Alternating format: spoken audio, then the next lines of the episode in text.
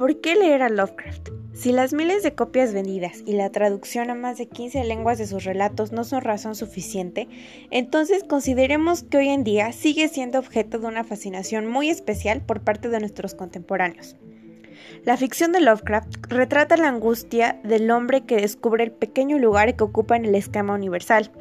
En la cosmovisión del autor, oleadas de seres de antiguas civilizaciones llegaron a la Tierra hace millones de años, para erigir vastas ciudades y consolidar inmensos imperios.